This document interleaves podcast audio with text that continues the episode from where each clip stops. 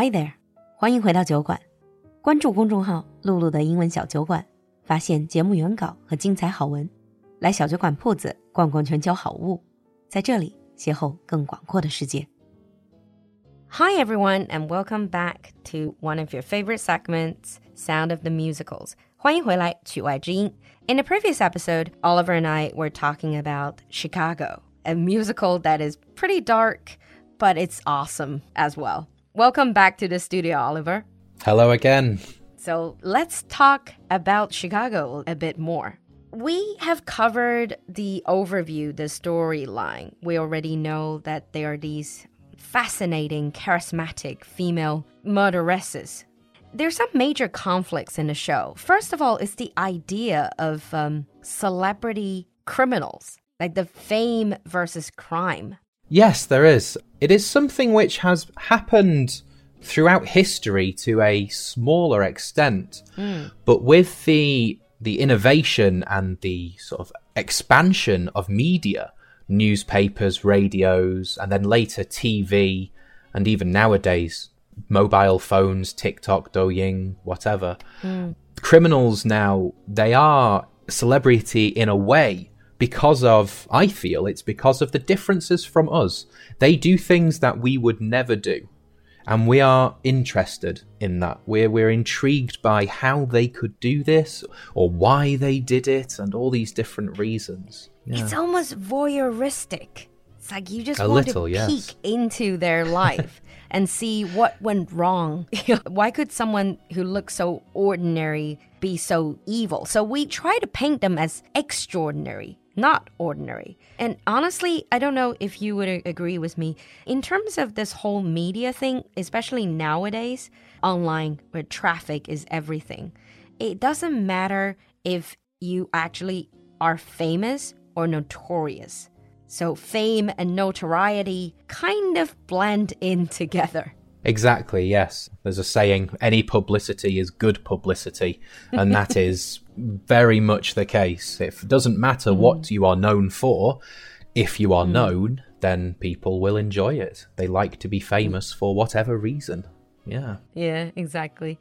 The other thing that often gets mentioned, I think, about Chicago is the corruption of the justice system. Like you mentioned last time, how easy it was for this lawyer to use press as a weapon to manipulate the system.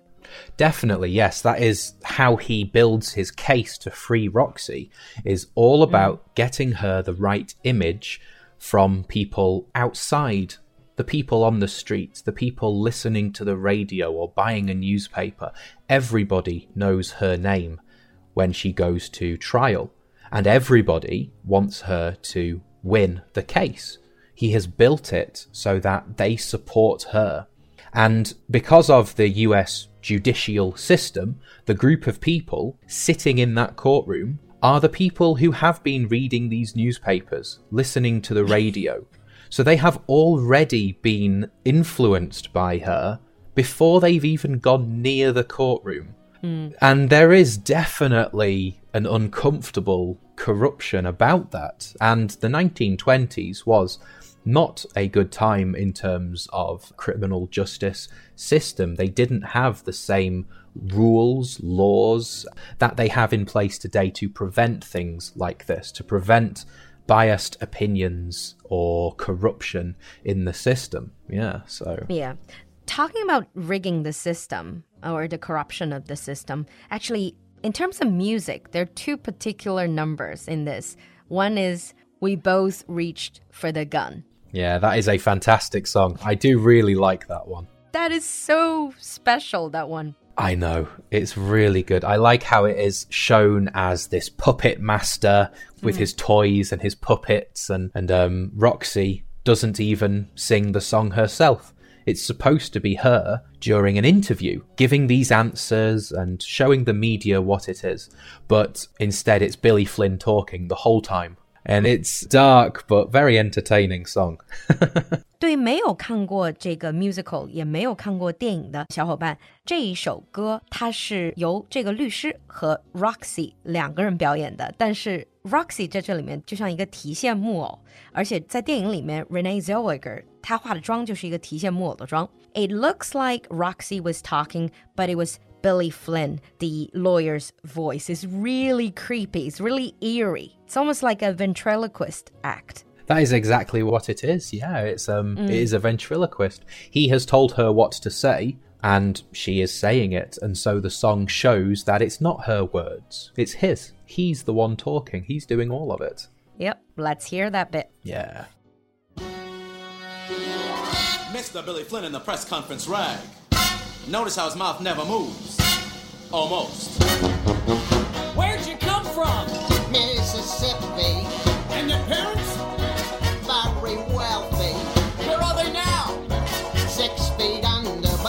Granted one more start, the convent of the Sacred Heart. But I mean, just hearing it, you probably don't get the full effect. I definitely recommend you watch that bit, yes. especially the movie part. It's so good. That is, I think, one of the climaxes of the film. It is. Mm. It's one of my favorite parts. Is that, and the song sounds all. It's all happy and lively, lots of quick talking and happy voices. But behind it is this darkness, this dark undertone of of manipulation and rigging the system. Yeah. Yeah.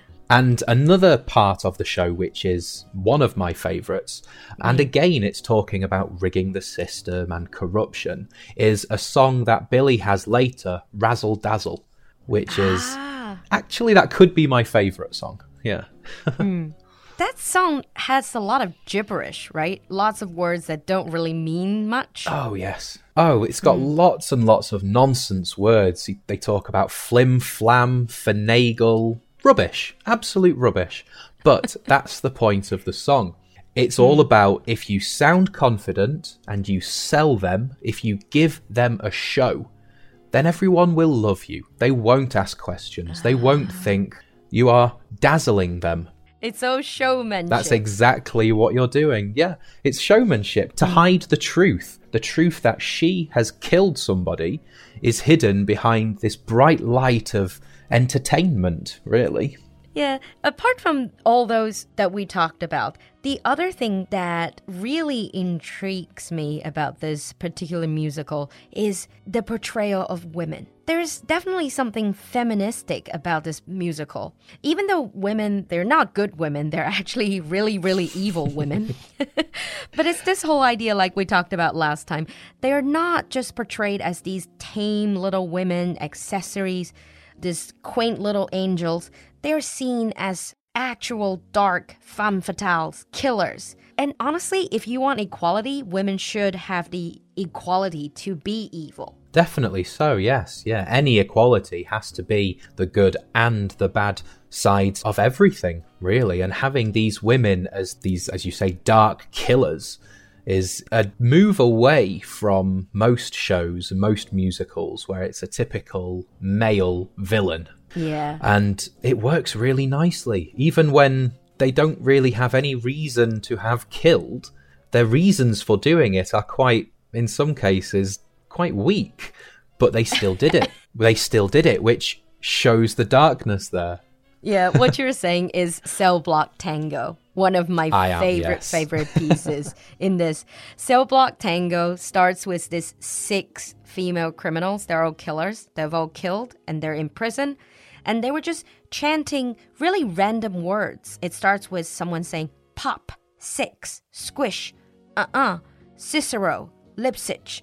And then you think, what are they talking about? And then one by one, they're telling their stories.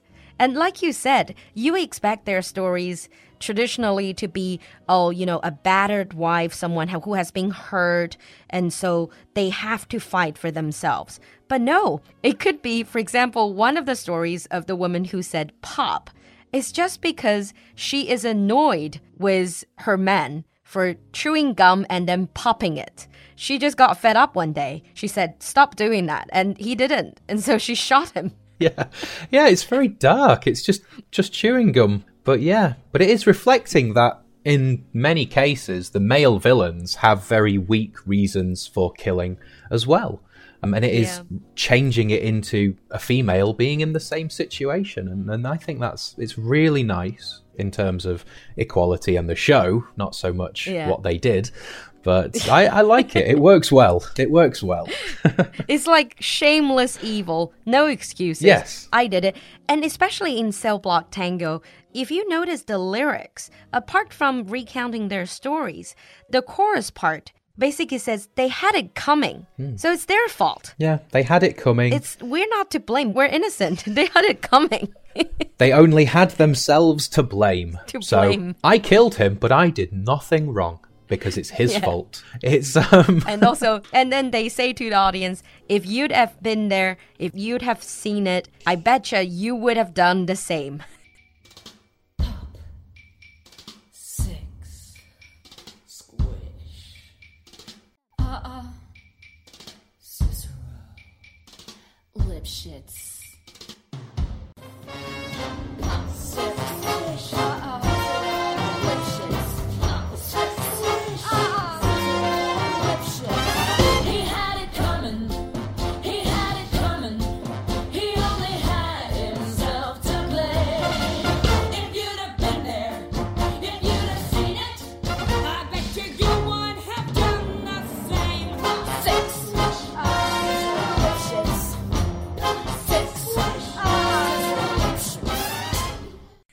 yes, they try and bring the audience into their their dark killing tendencies in a way. Yeah. Yeah the other one is obviously another larger than life character like you mentioned mama Morton and then she uh-huh. sings when you're good to mama oh, that is a fantastic song. It really is. I do enjoy that one. Mm. so let's hear a little bit of this Yes, please. Ask any of the chickies in my pen. They'll tell you I'm the biggest mother hen. I love them all and all of them love me. Because the system works, the system called reciprocity.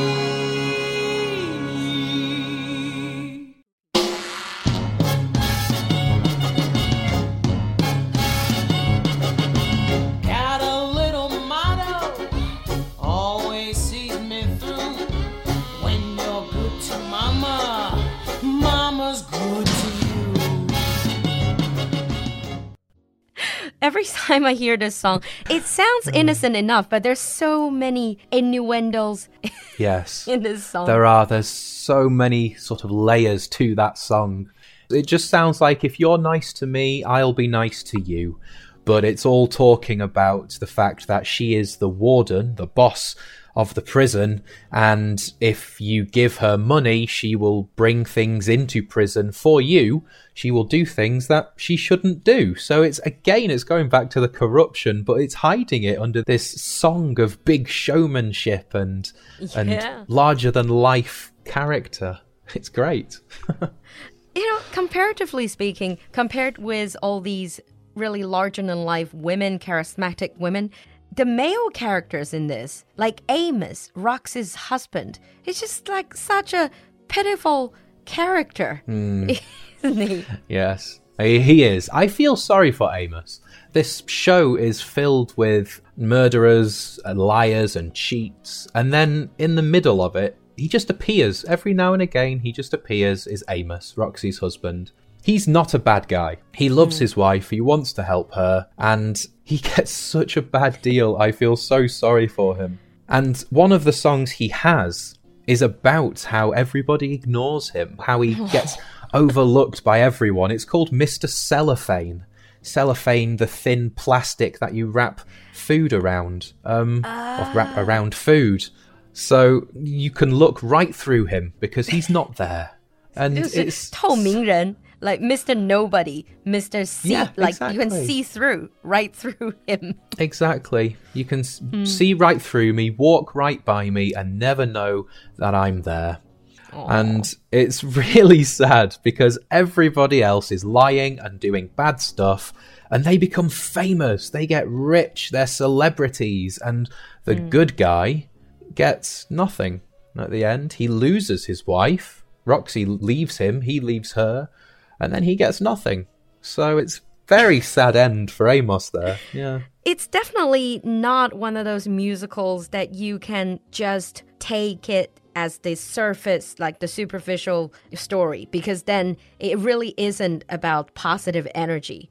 Because bad people, they get away with murder, you know, they get away with lying, cheating, but good people, they get nothing, like you said. They don't just get away with murder, they profit from it.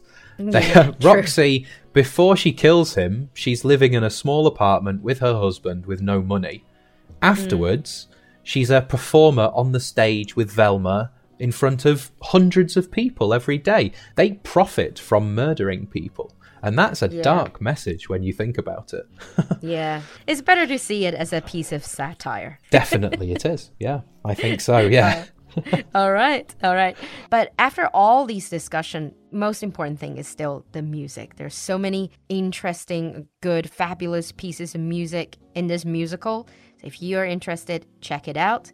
I think we're gonna wrap up here. If you have anything else to add about this particular musical, Chicago, or if you want to request any other types of musicals, leave us a comment in the comment section. Thank you, Oliver, for coming to the show. Thank you for having me here again. We'll see you next time. Bye bye. 酒馆的进阶口语课第十七期课程正式开放，超级早鸟价报名。除此之外，近期我们也准备推出高级口语辩论课程 B2 Plus， 专为 B 二以上的口语达人准备。快来酒馆打造更优秀的自己吧！咨询课程请联系小助手，微信号是 L U L U X J G，L U L U 就是露露，X J G 是小酒馆的汉语拼音首字母。我们在酒馆等你。